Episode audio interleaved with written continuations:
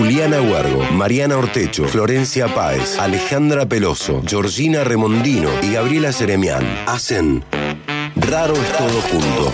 Un programa de humor e investigación sin ninguna pretensión.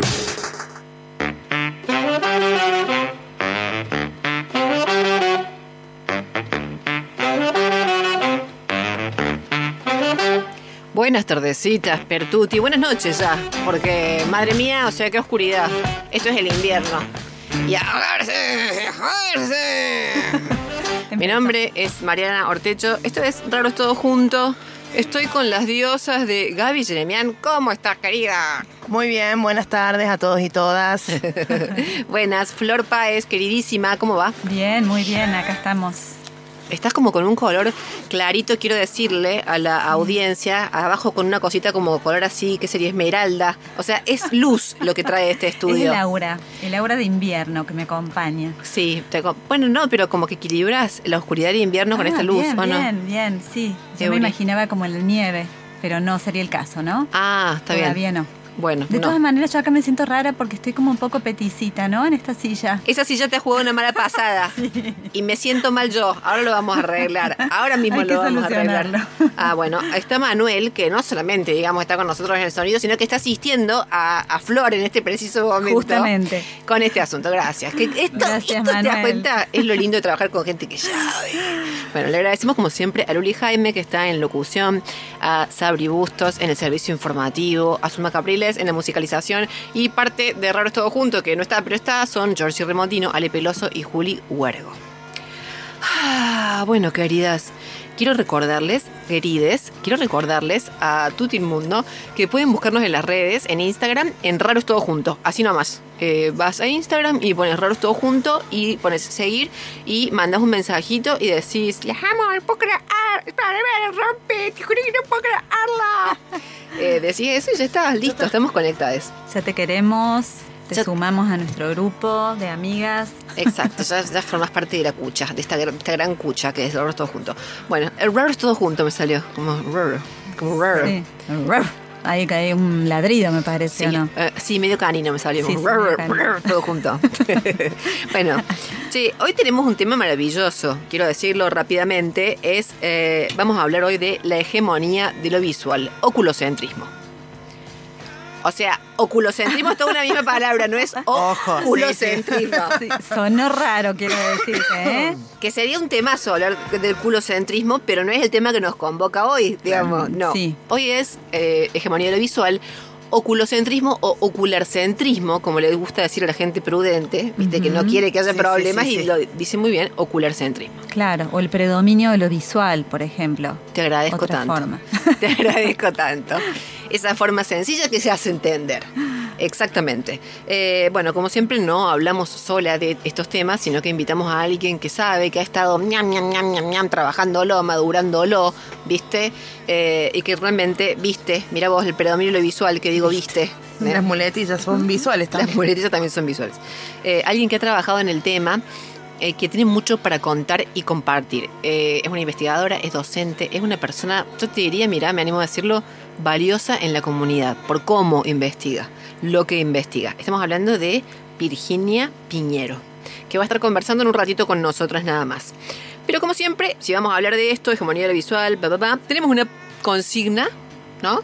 Para proponerle a la audiencia para que se comunique con nosotras y participe por estos premiazos que tenemos siempre que son de rompiste, para crear los premios. Nos llueven, nos llueven los premios, ¿eh? Nos llueven los premios, así es. Bueno, les proponemos entonces la consigna para que se comuniquen con nosotros. Eh, hoy queremos preguntarles, como vamos a hablar de la hegemonía de visual y vamos a tratar de abrirnos hacia otros sentidos que no tengan que ver con la vista, queremos convocarles para que nos cuenten, eh, a ver, ¿qué recuerdos tienen que sean, por ejemplo, de olores? Viste que vos decís, ay, yo me acuerdo del el olor a jazmín en la casa de mi abuela, ese, ese olor tan especial, qué sé yo, el olor a tierra mojada del patio del cole, el olor a cloaca, poner que había en la esquina de mi casa, todo vale, todo es, ¿no es cierto? Todo, todo, no sé si suma, pero todo existe. Entonces, lo que queremos es que nos cuenten es esos olores que, que dejaron así como una marca, como una impronta en la historia de ustedes, ¿no? Entonces nos eh, mandan un mensajito, ¿a qué fono? Mu- Mulieres. 351-3077-354. Perfecto.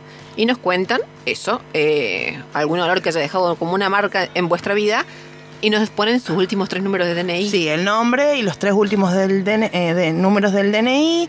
Y hoy tenemos dos premios. Ah, a ver. Viene recargado el tema y ahora que estaba pensando, en este momento se me estaba ocurriendo, Sí. que la consigna, o sea, los premios están como en relación con la consigna. O sea, hay algo de aroma Es puesto en juego en los premios, ¿o no? Totalmente. A ver, sí. ¿por qué? ¿Por qué? ¿Por qué? Porque el primer premio es un árbol nativo. Sí. Un manzano de campo, en, nuestro, en este caso, Qué lindo. de nuestros amigos de la fábrica de plantas que se encuentran en Mendiolaza, en la avenida Martín Ticera, al 4301. Que además estuvimos conversando en la semana con ellos y nos cuentan que han inaugurado ahora, además de todos los servicios y las plantas que venden, una librería silvestre en el primer Wow. piso. Qué ¿sí? lindo. Libros de huertas, insectos, nativas. También tienen como un rinconcito exclusivo para niños, para literatura infantil. Qué lindo. ¿Sí? Así que los invitamos a que pasen por la, por la fábrica de plantas y recuerden que si nos nombran, con solo decir las raras, ya les van a hacer el 10% de descuento. El 10% de ¿Sí? descuento. Perfecto. Buenísimo. Y nuestro segundo premio es. Chan, chan, chan, chan. Dos cajas de pastas de Jul- Julius. Julius. Julius. Qué rico. Pastas frescas. No, Sí. puede- no pueden hablar de eso hasta- en este momento, A esta esta hora. hora. O sea, me pongo violenta. Mira, Manuel también. Pone cara de Son dos, "Me cago". pastas de- dos cajas de pastas a elección. Así que van a poder elegir entre sorrentinos, panzotis de distinta variedad. Y estuvimos hablando con la Flor, que ya los cono- conoce las pastas. En ese orden, sí, sí, en ese orden. Claro, uno de cada uno. Ay, sí. Eh, así que pueden elegir de una variedad de. de- de- Yo de- ya les he dicho, sí, las Sí. de berenjena asada, los, los panzotis de berenjena asada, no saben lo que son. Mundiales. Qué rico. Pero los de humita también, los de calabaza y mozzarella, los de espinaca, ricota, parmesano y nueces. No, no, no, no. Están Tienen de mundiales. todo. Sí. Me vienen ganas hasta de vivir, de andar en bicicleta, de ser feliz, o sea, cuando se hablan de esos temas, de Sí. esas pastas. Qué rico, Además, qué rico. para el invierno, las pastas de Julius andan de 10. Claro. Así que bueno, comiencen a mandarnos los mensajitos, así los vamos anotando para el sorteo para estos dos grandes premios. Dale, buenísimo. Recuerden contarnos qué olores han signado vuestra vida. O sea, qué, qué impronta les dejó alguna vez algún olor. Bueno, malo, todo vale. Eh, a ver, bueno, hegemonía de lo visual. Esto está clarísimo, ¿no? Lo vemos, lo padecemos un poco todos. L- Ponele, alguien llama para un trabajo y te dicen buena presencia. O sea, nunca buena persona. O sea, puede ser una mierda de persona, pero si tenés buena presencia, acá te contratamos. Claro, o sea, claro, sí. ¿Te dan ganas de hacer al revés o no? ¿No te ha pasado que le des una, una convocatoria de laburo así? Decís, me voy derecho, pero... pero Bueno, de todas maneras, buena presencia no solo tiene que ver con lo visual, ¿No? perdón. Lo- En estos anuncios, ¿no? Y menos para una entrevista, tenés que cuidar todos los aspectos, ¿no? No solo lo visual. Ah, se refieren también ya de entrada entonces a lo a que... la presencia de, de todos los sentidos, no sé, digo, Claro. Eh, el aroma, por ejemplo, habría que cuidarlo, ¿no? Claro, un buen aliento es importante llevar a una entrevista de laburo. Claro, la presencia de la voz, no sé, se me ocurre. Claro, la presencia de la voz suena como que vas eh, vos y tu voz aparte, digamos. O sea, Es cierto, es cierto. es como, pero bueno, está bien, es verdad, no es solamente eso. Yo porque estoy mal, yo porque entiendo peor. Bueno, pero te quiero decir, no solamente en el laburo. Mira, por ejemplo, estas aplicaciones de ligue, Tinder, Happen. Mm, Eh, ¿Qué tenés que poner ahí? ¿Una foto? Uy, sí. Sí, sí, sí. Una foto. ¿Por qué no poner mensajes de audio? Tío, que es el tiempo que se ahorraría si ponía un audio en Tinder, ponele. Claro, ahorrarías varios encuentros eh, malos. ¿no? Claro. Encuentros desastrosos. Un montón de chascos, o sea, este, te ahorras un montón de sapos. Es rara la expresión, pero Sí, sí, sí, pero... te, te ahorras un montón de sapos. Mira la frase que te digo. Eh, no, porque esto mete presión a mucha gente. En Tinder, por ejemplo, pasa algo hermoso y es que hay gente que se ve que se siente tan presionada con esto que tiene que poner fotos propias que dice, a la mierda, pongo una foto de Brad Pitt. Te digo, pasa. Y Sí, sí, sí. ponen foto de Brad Pitt. Y después lo, lo- lo hermoso es que encima ponen abajo, no soy el de la foto, ¿viste? Como para aclararte que... Por las dudas si no te diste cuenta. Claro, si no te diste cuenta que era Brad Pitt. Y vos decís, ¿sabes qué? Por buena persona te mereces 25 likes, en realidad.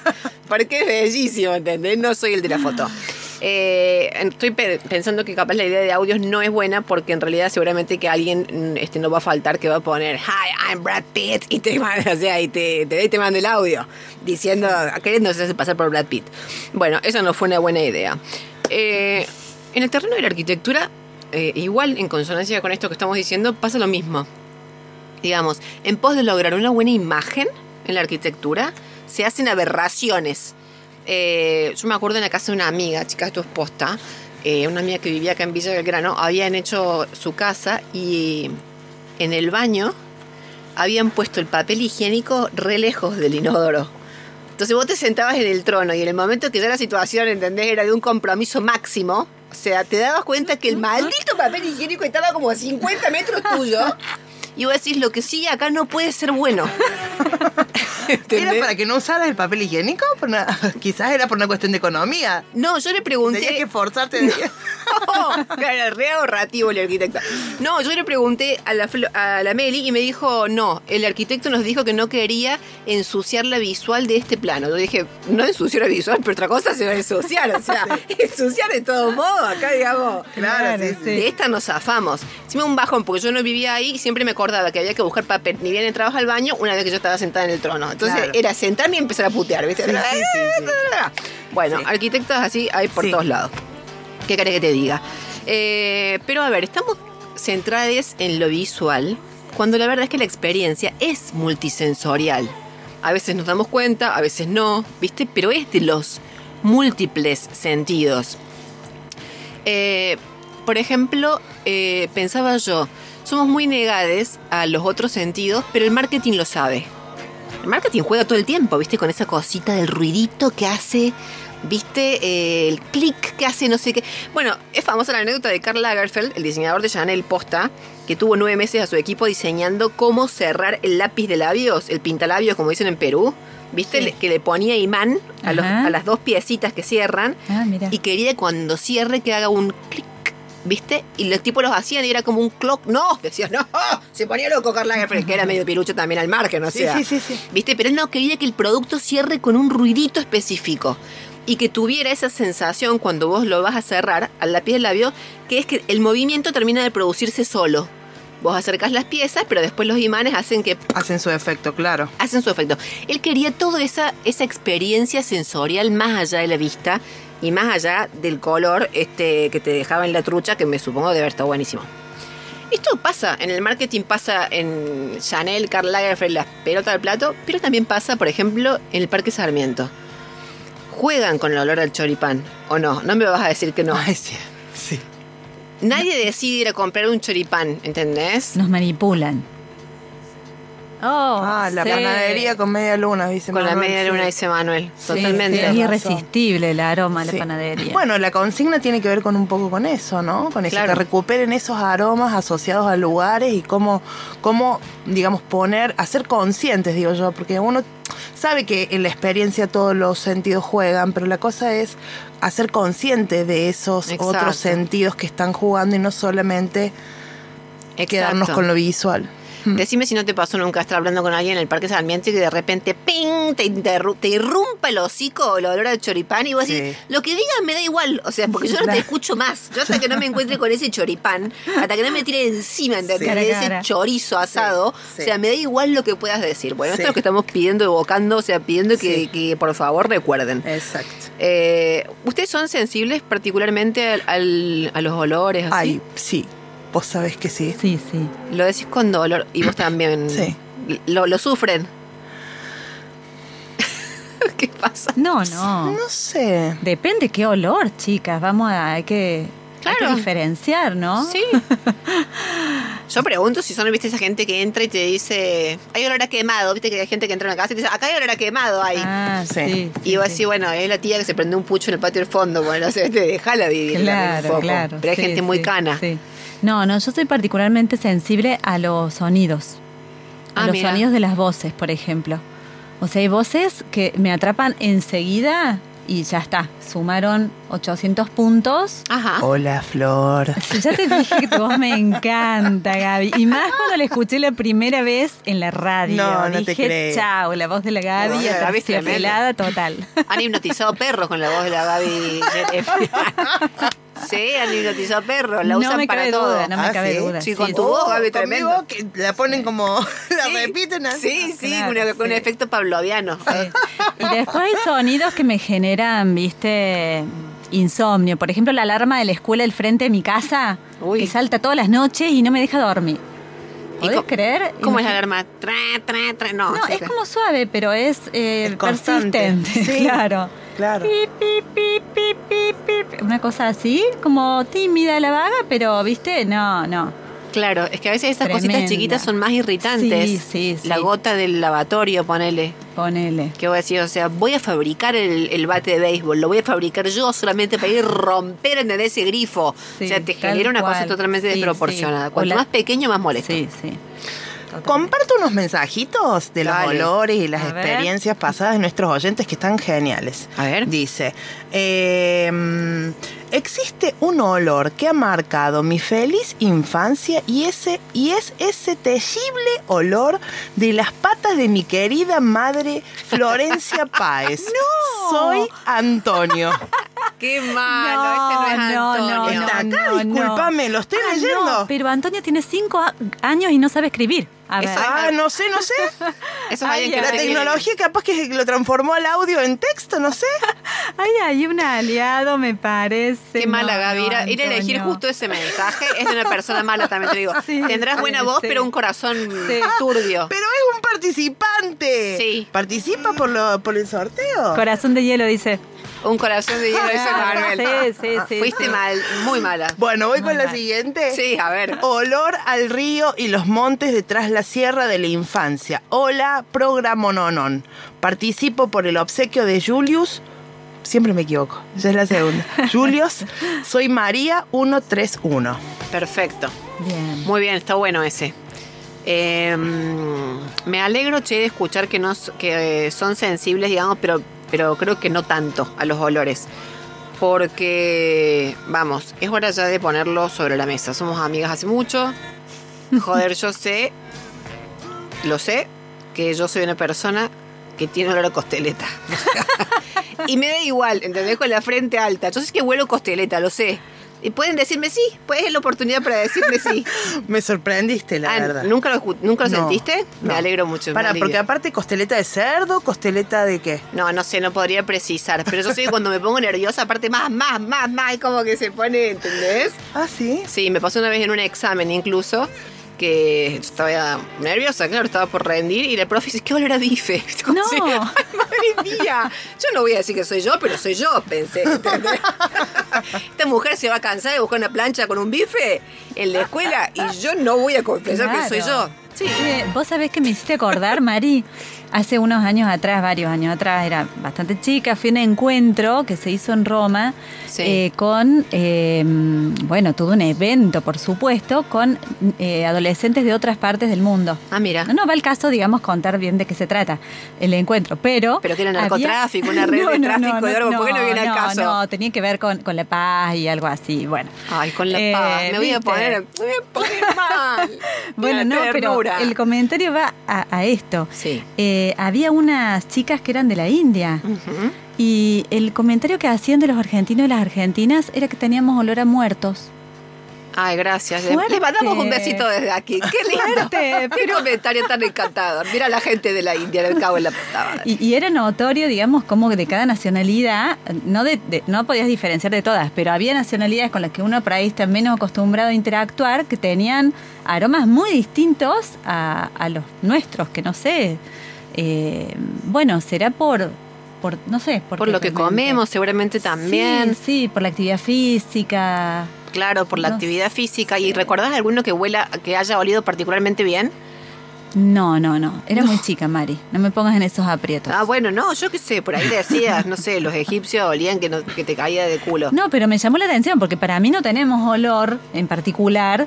Los sí, hay que ver quién es, no, no quiero... Claro, digo en particular como nación. Como nación, Bueno, entonces, claro, o sea, claro. Sé que algunos dirían, bueno, pero al margen. Eh, pero me llamaba la atención esto, ¿no? Esta apreciación. No era, digamos, de un lugar así de mala onda, digamos, sino que, bueno, sentían eso. Sentían Wow. eso, claro. Mira vos, qué notable, qué notable, la verdad Acá que... Pablo nos cuenta Sí. que dice, eh, hola, nueve años volviendo del laburo cruzando el pisurno, los días lluviosos, qué aroma a faso. de- Oh. Totalmente. Bueno, Luis después dice, el del chivo de una compañera de col. Esto se está desvirtuando. Uh. Pero está bien, hemos... Pero sale lo, sí, sale lo que Hemos invitado a que salir, salga sale. eso. De la Sí. media luna de la panadería al chivo. Al chivo de la compañera. Quiero decir que yo no tenía ningún compañero Luis, o sea que yo no tenía olor a no- ah, no, no, ya vos ya Antonio está, me vos ya- acusa de olor a pata. No. Es tremendo. Es un tema que parece joda, pero no lo es. Te voy a decir, eh, estuve buscando y me he enterado que se han producido divorcios en- bajo la figura de la incompatibilidad de olor. Cuidado que esto sienta precedente. Mirá. Uy, no, yo Sí, morí. mujeres que dijeron, Olor a este, pata. No.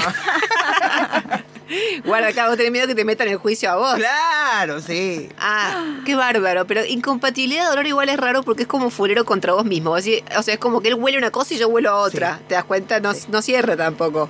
Sí, o no nos aguantamos los olores mutuos.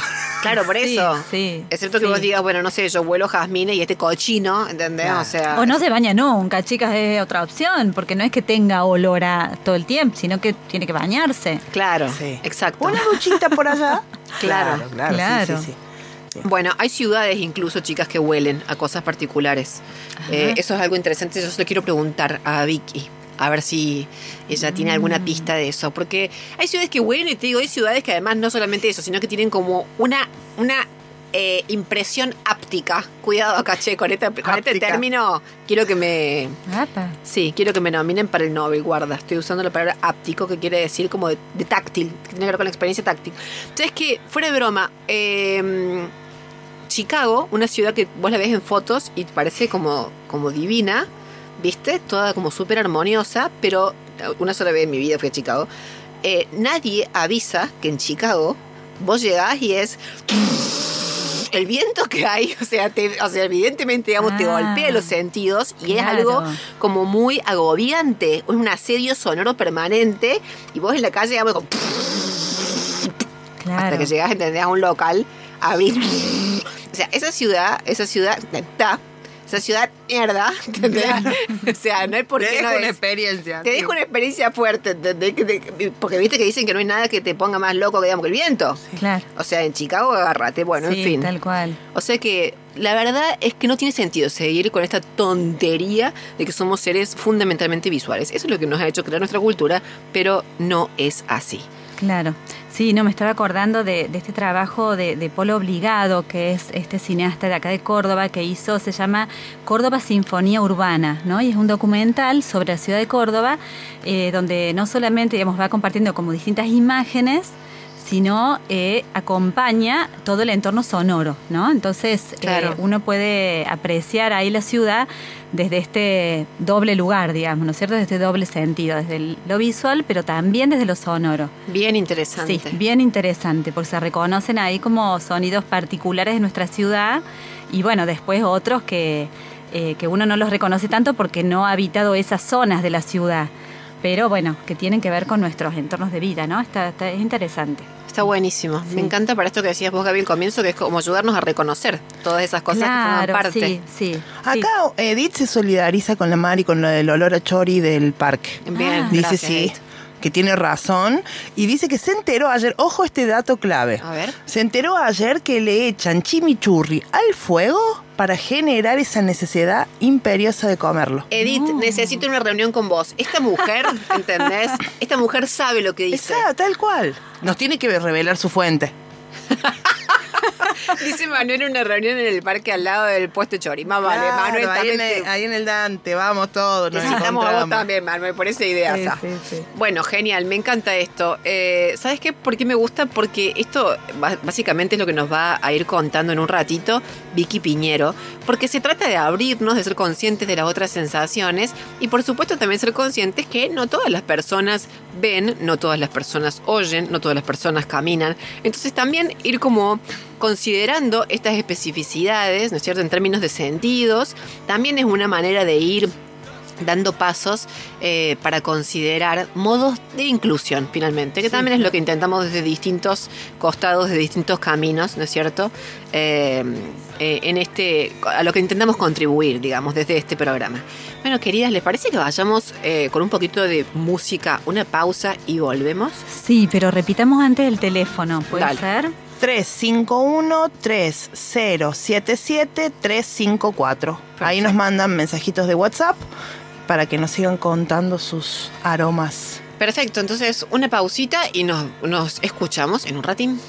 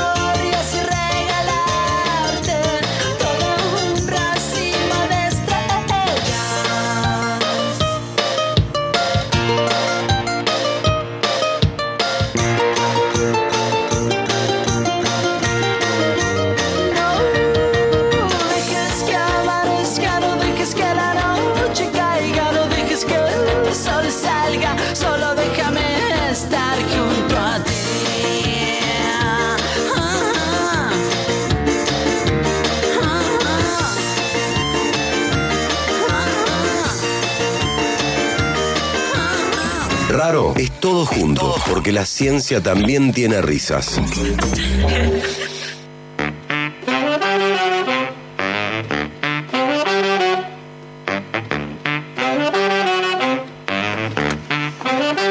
Volvemos con Raros Todos Juntos en este segundo bloque para charlar, ahora sí, con nuestra invitada que es Vicky Piñero. Sí, María Virginia Piñero es su nombre. Sí. ¿Quieren que las presente a la Vicky? Dale. Bueno, es arquitecta, especialista en planificación y diseño del paisaje, egresada de la Universidad Nacional de Córdoba y está haciendo su doctorado en paisajismo. Eh, es docente de la Cátedra de Arquitectura Paisajística en la carrera de Arquitectura y docente también en la Tecnicatura en Jardinería y Floricultura de la Facultad de Ciencias Agropecuarias de la UNC. Y bueno, ¿qué decir de la Vicky? Además, les, les paso un dato así que no va al, al caso de, de- de su profesión. Canta, no saben lo lindo que canta Virginia Piñero. Canta, ¿Qué canta? Y canta folclore, Ah, ah, de todo un ah. poco. Canta hermoso, tiene una voz bellísima. ¿Será que le pedimos capaz después para el cierre o no? Eh, bueno, no sé si estará preparada. Bueno, no sé. No, ya no te estamos asustes, no te- incomodando al entrevistante. Es una excelente forma, claro, de, Sí, de- de de incomodar a- ponerla a la nerviosa. Sí. Vicky, ¿estás ahí? Hola. Hola, hola, ¿cómo les va? ¿Se escucha? Bien, Sí. perfecto. Hola Vicky. Ay, me estoy riendo, las estoy escuchando. Un placer, un placer estar con ustedes. Hoy, muchísimas gracias de verdad por conversar con nosotras. Eh, la verdad es que es re lindo. Hola Vicky, Gaby te habla, ¿cómo estás? Muy bien. Bueno, una te alegría enorme. Bueno, gracias. Te cuento que la primera pregunta tiene que ver con, con la pregunta que le hicimos a nuestra audiencia. ¿Qué aromas en tu vida recordás? ¿Algún olor, algo que haya sido significativo en alguna experiencia? Bueno, uno que, que siempre viene a la memoria cuando, desde que empecé a trabajar con todo esto, es el mercado en Perú, en Cusco. Es un aroma que quedó grabado y que es tan, tan, tan lindo, tan agradable y tan, tan este, representativo para mí de esa ciudad. Hermoso. Mm, Qué lindo. Dec- ¿Decís trabajar en esto? ¿En qué sería? ¿Qué? Contanos, ¿qué estás investigando? Bueno, yo empecé, empecé con el doctorado y empecé desde, desde lo específico de mi disciplina, digamos, la arquitectura del paisaje, y siempre encontrando esta, esta como contradicción o, desfasaje que hay de lo que está pasando en el ámbito académico, en las inve- investigaciones, en el pensamiento y demás, y lo que, lo que ves en la realidad, lo que está pasando en la realidad. Y a mí lo, lo que me preocupa muchísimo es la pérdida de paisaje, ¿no? Lo que está pasando, se está borrando mucho paisaje. Y, y a partir de ahí empecé como a es- estudiar, investigar y, em- eh, tratar de encontrar algunas causas y así me fui metiendo en esto de la valoración perceptual del paisaje. Y ahí dije, hay, hay algo que se nos está escapando. Y, bueno, cuando me fui metiendo en ese mundo, este, empezó a aparecer esto de, de lo visual eh, en la concepción, en el pensamiento, en los discursos, eh, siempre el paisaje como imagen. Y digo, ¿qué pasa con todo lo demás? Si al final, eh, muchas veces, por ejemplo, el aroma o el olor es mucho más pregnante y es lo que lo hace memorable. Ajá. ¿Qué pasa con los sonidos? Con los sonidos únicos de un lugar y los ruidos, ¿no? Mm, Eh, y bueno, ahí fue como, como empezar a meterme en este universo y empezar a, a, a cuestionármelo y a ver la forma de encontrar algunas respuestas, ¿no? Y, y así, así fue que, que- que se me ocurrió trabajar este, con personas ciegas en, el- en la investigación empírica del doctorado para eh, tratar de entender la participación de los otros sentidos eh, justamente cuando la visual no está, cuando la imagen no tiene fuerza, cuando la imagen no, no tiene tanto poder, ¿no? Y entonces, eh, bueno, así fue que, que encaré la investigación del doctorado con, con personas ciegas y, y bueno, eh, tratando de, de encontrar algunas respuestas en ese sentido, ¿no? Claro. Vicky, ¿cómo fue esa experiencia de trabajo con las personas ciegas en esta indagación, digamos, de, de, de qué sería el Alucinante, paisaje, digamos? alucinante, alucinante por donde la mires, por, por donde la mires, sentime. Em, por donde se los cuente, ¿no? Por donde la vuelas. eh, pasa, pasa esto de la investigación este, eh, cualitativa en la que hay, hay ganancias por todos lados, ¿no? No solamente se enriquece, digamos, la investigación en sí misma, sino yo como persona, eh, ellos eh, participando de la investigación, el equipo docente de apoyo, eh, mi sobrina que me fue acompañando en todas las instancias y tomaba todo el registro fotográfico y de videos, o sea, para todo fue... eh, un, un antes y un después, fue como muy, muy linda experiencia. ¿Querés Estoy- contar estoy un muy poco- agradecida, digamos, de todo lo vivido. ¿Querés contar un poco, Vicky, cómo fueron las, las metodologías que usaste? Bueno, eh, primero se planteó un cuestionario este, y ar- eh, arrancamos con eh, entrevistas individuales. Entonces ahí fue primero organizándolo, por supuesto, con la directora de la institución. En ese momento yo trabajé con el Instituto Julián Vaquero, que pertenece al Ministerio de Educación de la provincia, y este, eh, es de personas mayores, de adultos. Y esto también era importante porque como necesitaba tener el registro fotográfico y, de video para después analizar los resultados y, todo el material, eh, tenía que tener el consentimiento, digamos, de las personas. Y por otro lado, que las las experiencias que se, que se analizan para, para, para, valorar cada uno de los, de los otros sentidos, em, necesitan también de, de, tener justamente años de experiencia y de vivencias ¿no? Eh, en el paisaje y con el paisaje. Entonces, eh, bueno, fueron entrevistas individuales primero, después eh, talleres creativos expresivos, en los cuales se trabajó un poco con lo que es la inteligencia del cuerpo y lo que expresa el cuerpo, el, discurso corporal. Eh, y entonces ahí hicimos un taller de modelado en arcilla, en donde la consigna fue pensar en ese paisaje tan amado y modelar con las manos en arcilla eh, el paisaje o alguno de sus componentes que fuera como eh, representando, digamos, ese paisaje. Y después hicimos un taller de danza teatro eh, en el que trabajamos expresando con el cuerpo el paisaje evocado, ¿no? Y también hicimos algunas experiencias etnográficas performativas, recorridos, por ejemplo, censo perceptual en la Reserva Natural San Martín, de acá de Córdoba. Y ahí tuvimos dos senderos, armamos este, dos recorridos y, dos puntos en particular. Eh, después hicimos, participé con ellos de la marcha del bastón blanco, eh, que salimos desde la institución acá en transporte público con ellos y eh, ellos y ellas y eh, llegamos al centro de la ciudad y recorrimos un poco algunas de las peatonales y de las calles céntricas y finalmente la marcha fue en la Plaza San Martín.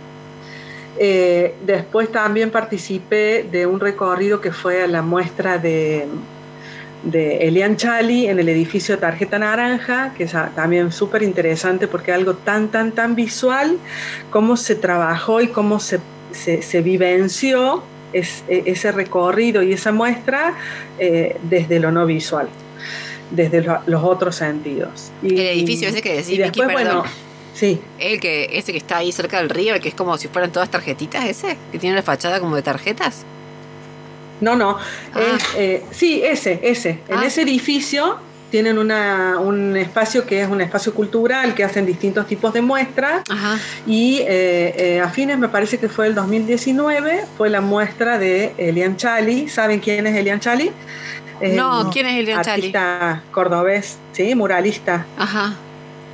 No, no. ¿Lo conocen? No, no, Es el que pintó, es el que pintó eh, la fachada de la vieja usina. Ajá. Ah. Sí, sí, que ahora se llama la Plaza de la Música. sí, sí. sí. Bueno, tiene murales así muy famosos en distintas ciudades del mundo. Bueno, hizo una muestra dentro del edificio este, pero arrancaba desde el espacio público. Armó todo como un muro que, era mitad exterior, mitad interior y que estaba todo eh, intervenido con, su, con, su, con sus pinturas, digamos. Y nosotros con las personas ciegas eh, fuimos y fuimos recorriéndolo con las manos, porque los tipos de pintura, de acuerdo a los colores, también tenían distinta textura. Entonces podíamos identificar a partir del tacto mm. eh, un poco las figuras que aparecían en ese muro y también eh, el tema de la temperatura. Claro. Fue muy, muy interesante. Ah, o sea, el artista, lo, digamos, lo pensó, lo trabajó de esa manera, para que haya como una analogía entre lo visual, digamos, lo táctil ¿Y lo así sería? Sí, sí, sí, ah, sí. Digamos que incluyó este, esta posibilidad de vivenciarlo de esa manera. Claro, bastante innovadoras, Vicky, las, las técnicas que usaste, especialmente, y me, imagino en el campo de la arquitectura, que debe haber como un predominio de investigaciones más de orden cuantitativo y con otros objetos de investigación, ¿no? Totalmente, tanto en la metodología, que, que como decís bien, Flor, eh, es como innovadora y revolucionaria, como también en, la temática y en lo, en lo, que fue eh, evolucionando este trabajo de investigación, porque de alguna manera es como que pone en crisis el paradigma histórico de la concepción de paisaje, ¿no? Esa- ese paisaje entendido como imagen, como panorama, como lo que se ve, ¿no? Claro. Y, y, bueno, no, no fue fácil justamente por, por enfrentarme a ese paradigma histórico y tan arraigado, ¿no? Eh, Mm. pero bueno, creo que por, por eso mismo eh, eh, termina generando, qué sé yo, eh, aportes y mo- movilizando un montón de cosas que me parece que está bueno movilizar en estos tiempos. Ahí, perdón, Ah, uno, sí. de la- uno de los aportes, digamos, de lo que estuvimos leyendo de tu trabajo es esta idea de biopaisaje, ¿verdad? Sí, sí, eso también fue algo que, que empezamos, este, bueno, eh, estuve con una amiga que, que, es egresada de la Universidad Nacional de Córdoba, de la Escuela de Lenguas, y, y con ella, eh, bueno, yo le decía, me parece que, podríamos incluso eh, repensar, y bueno, fue, fue parte de, de- de esa búsqueda, no sé si queda definitivamente con esa palabra. A mí me gusta porque terminó siendo algo simple, porque primero buscaba como combinaciones de palabras. eh, no sé si escucharon alguna vez esto del rur urbano, es una palabra que, que se usa mucho en el urbanismo, en la arquitectura, para denominar estas, estas zonas que quedan eh, entre medio de lo que es la ciudad y lo, y lo Claro, urba- lo- rural, El urbano, campo. claro. Entonces apareció esa palabra que lo designa como rur urbano. Yo decía, bueno, a ver, ¿qué, pa- qué palabra puede ser para, para definir esto? Eh, un, paisaje que no sea solo lo que se ve, sino que sea un paisaje que contenga todo lo que se vive como experiencia vivencial, ¿no? Y entonces, bueno, en esa búsqueda hubo muchas pruebas y finalmente me fui a algo más simple como, como el prefijo bio, que me parecía que eh, termina eh, incluyendo el paisaje que está vivo, porque eso también es importante que, que- que- que sea parte de la palabra, ¿no? que no es la imagen congelada, yo saco la foto y congelé un segundo, pero en realidad al, al segundo siguiente ese paisaje cambió, se Sí. movió, creció más, cambió de color, se cayó la hoja, eh, se movió la gente, se cambió el sonido, es- se apagó el, el- el aroma de esa comida y apareció el de la panadería, no sé. Entonces es, es un paisaje muy dinámico, es un paisaje que, está vivo, ¿no? Claro. y muy complejo. Y por otro lado, un paisaje que se vive y se vive con todo el cuerpo, no solo Claro. con la vista. ¿No? Claro, incluso es un como que la paisaje- vista es como hasta lejana. Eh, eh, Juan y Palasma, que es un, un arquitecto que escribe eh, Los ojos en la piel y que fue un poco central para este trabajo de investigación, eh, él, él plantea de- desde la arquitectura, ¿no? la pérdida de la sensibilidad de todos los otros sentidos, eh, cómo afecta en, en el producto final eh, del, del edificio, de la arquitectura, como que termina siendo una, una arquitectura muy fría. Y él dice que la, la vista eh, es el, el sentido de la distancia y el oído, el olfato, el tacto y el gusto son los, los sentidos de la cercanía. Ah, mira vos, qué interesante eso. Qué Ujú. notable. Vicky, Sí, ¿cómo que- sería? que escuchando lo que ustedes hablaban de esto de los olores y demás, Sí. eh, cuando decían del olor a pata, que decía Antonio, o el olor al río y, y el monte, por ahí hay cosas que, que como son más íntimas, ¿no? Como comprometen lo más próximo, Claro. comprometen nuestro cuerpo, entonces por ahí no se comparten tanto. Qué interesante, Es Vicky. ¿Esto podría explicar un poco, digamos, esta cuestión así como del ocularcentrismo de nuestra cultura? ¿Puede haber como Bueno, una relación eh, con eso, con este miedo permanente, digamos, que se denuncia desde, no sé, el psicoanálisis, la sociología, este miedo permanente al otro? Sí, sí, definitivamente. A mí me parece que tiene que ver y que es- es, eh, el ocularcentrismo es una de las de las causas, ¿no? Que se combina con otras, se combina con el individualismo, por ejemplo, se combina con el desarrollo de la tecnología que por ahí nos acerca tanto en las comunicaciones y en un montón de cosas, ¿no? Eh, y nos genera tantas cosas buenas, pero por otro lado nos, nos, nos distancia, nos separa, ¿no? Es como que esto Claro. de que hablemos a, pa- a partir de estos eh, artefactos eh, separa nuestros cuerpos de la vivencia, digamos, de lo que es la comunicación, por ejemplo. Entonces, eh, no es solamente el ocularcentrismo. El ocularcentrismo... eh, yo lo, lo, lo conozco y, empiezo a leer un poco de qué se trata a partir de, eh, estu del estudio de Juan y Palasma, que él lo plantea ¿no? como una de las causas fundamentales, digamos, y que nos influye muchísimo. Eh, tanto en la percepción como en, un montón de otras cosas, ¿no? Ustedes lo decían recién, las propagandas, los estudios de mercado, ¿no?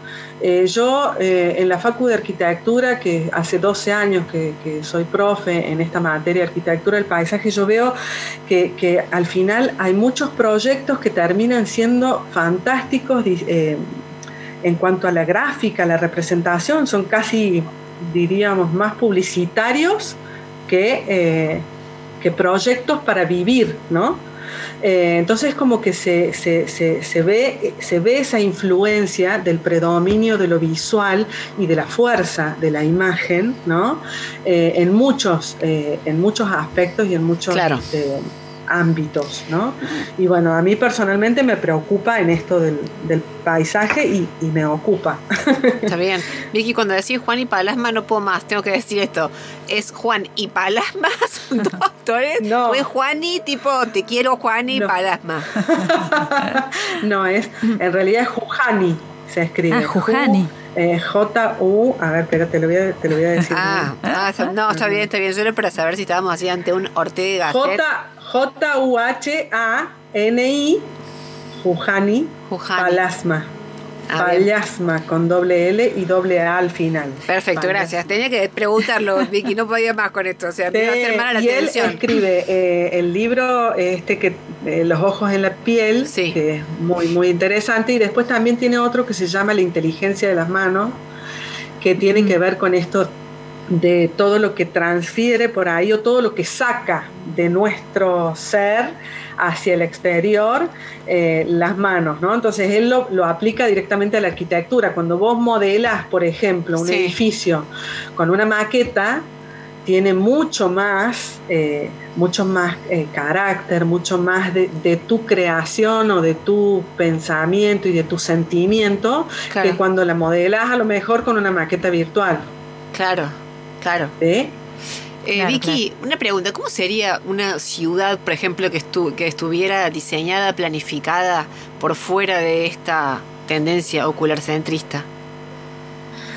Y eh, estaría pensada, por ejemplo, eh, en, en- en las texturas, ¿no? Vamos a, a ir encarando según cada sentido. Si nosotros, por ejemplo, si vos tenés un pavimento eh, muy liso, caminas mucho más rápido que si tenés un pavimento con textura. Ajá. ¿sí? Ah, Las personas ciegas lo, lo utilizan como mapas. Entonces, por ejemplo, ellos en su institución, Ajá. el sendero de ingreso tiene un tipo de loseta que cuando cambia esa loseta que es lisa, ¿no? O sea, una loseta de hormigón lisa. Cuando aparece la de, la de piedra, la loseta de hormigón con piedra, que es como más rústica, más, más Claro. rugosa, ¿sí? Sí. está justo ubicada donde está el ingreso al edificio principal. Claro. Eh, después sigue la loseta lisa y de nuevo aparece esta otra rugosa donde está el caminito que sale hacia el mástil. Claro, es otro tipo de información, digamos. Es Claro. otro tipo de información que para ellos es vital para poder moverse, Claro. ¿no? para su autonomía, para poder orientarse y demás. Pero para nosotros también, o sea, e- es parte de nuestra vivencia del espacio. Entonces, si nosotros tenemos una ciudad que cada vez tiene superficies más lisas, ¿sí? En, en los recorridos, en las veredas, en las calles, ¿no? Entonces vamos a la velocidad y eso es otro de, los, de las causas, ¿no? La concepción espacio-tiempo, esto de estar siempre urgente, siempre apurado, ¿no? Siempre corriendo, que no te permite, no da espacio a la vivencia del espacio, ¿no? A la vivencia de la ciudad. O sea, lo, lo, lo importante es unir de un punto con otro, a, a, la mayor velocidad posible, no importa qué hay entre medio. Y la, la ciudad eh, que, que se vive como una experiencia, eh, debería ser todo lo contrario. Cada recorrido es un paseo. ¿sí? Entonces Claro. tendríamos que tener quizás aromas, eh, distintos tipos de temperatura en la piel, eh, distintas texturas en el piso, ¿no? Eh, ese, ese tipo de experiencias que hiciera que nosotros frenáramos la velocidad Claro. y, y nos permitiéramos disfrutar de Está esos bárbaro. recorridos, ¿no? Está bárbaro. Claro. Vicky, está clarísimo. Che, una última preguntita. Eh, Ustedes que pensábamos, charlábamos con las chicas y, y decíamos, muchas veces hay como un delay, como una demora entre los procesos que se van madurando socialmente, viste, en relación a algo, sobre todo cuando tiene que ver con políticas, digamos, de inclusión. Eh, hay como una demora, un desfasaje entre lo que va surgiendo, digamos, como necesidad, como reconocimiento de una necesidad en la sociedad civil y eh, la asunción de esto por parte de las instancias, digamos, de gobierno, el Estado en cualquiera de sus instancias. Eh, ¿Cómo, ¿Cómo te parece a vos que puede, digamos, como gestionarse? ¿Qué se puede hacer? No sé, no sé si la, la palabra más linda es la de concientizar, pero de alguna manera como para tratar de incidir en esos espacios, viste, que tienen, que tienen poder de decisión y que están todavía muy lejos, digamos, de, de pensar en estos términos. Bueno, en ese sentido yo creo que es fundamental y, es urgente la comunicación más estrecha y más directa entre la academia y, y la gestión, ¿no? Me parece que, que a veces eh, es como que van por, por caminos muy, muy alejados o se tocan en, en puntos así muy, muy alejados. Y entonces eh, todo lo que se está eh, generando en investigación, por ejemplo, todo lo que se está haciendo, todo lo que se está hablando, todo lo que se está aprendiendo, eh, es justamente, como vos decías, demora mucho en llegar a, a- a lo que se está haciendo, ¿no?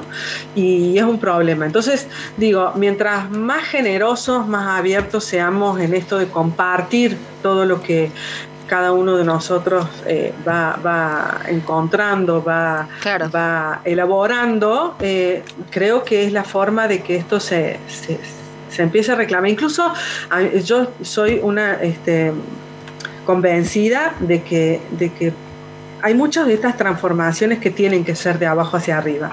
Entonces, eh, Claro. yo confío muchísimo en, en- en contar, en que, en que toda la sociedad eh, tenga acceso a, a, por ejemplo, lo que estoy escribiendo, lo que estoy Claro. haciendo en, en este trabajo de investigación y que todos tengan el poder de reclamar eh, esa, esa ciudad eh, que se vive con los cinco sentidos y no solo con la vista, por ejemplo, ¿no? Eh, Vicky, Me parece que va sí, por ahí. Totalmente, me parece que, que tiene que ver también con, eh, con reclamar ¿no? que, la, que la academia te escuche de alguna manera el mensaje ¿no? de esta tesis, de esta investigación que estás haciendo eh, y, y también que nos animemos ¿no? como investigadores, investigadoras a desafiar digamos, los límites de nuestras, de nuestras disciplinas, de, de estos paradigmas que decís vos, ¿no? que están tan, eh, que nos encierran por ahí, ¿no? En nuestros campos de, de- de estudio, en nuestras preguntas. Entonces, animarnos a hacer este tipo de preguntas que rompen los esquemas, las estructuras, es súper interesante eh, que se habilite el debate ahí, porque también entiendo que las universidades son parte, digamos, son, son del Estado, ¿no?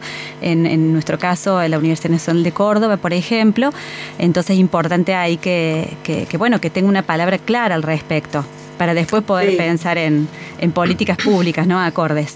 Que una. Totalmente, totalmente. Y aparte me parece que otro, otro, otra cuestión que es el tema de la interdisciplina. Entonces, eh, en todo este tipo de situaciones, o sea, de, de- de cuestiones que tienen que ver, por ejemplo, con el paisaje, con el Sí. paisaje de la ciudad, con el paisaje Vos sabés que queríamos. con el paisaje natural, eh, no puede estar resuelto por, por una sola disciplina, por ejemplo. Disciplina, totalmente.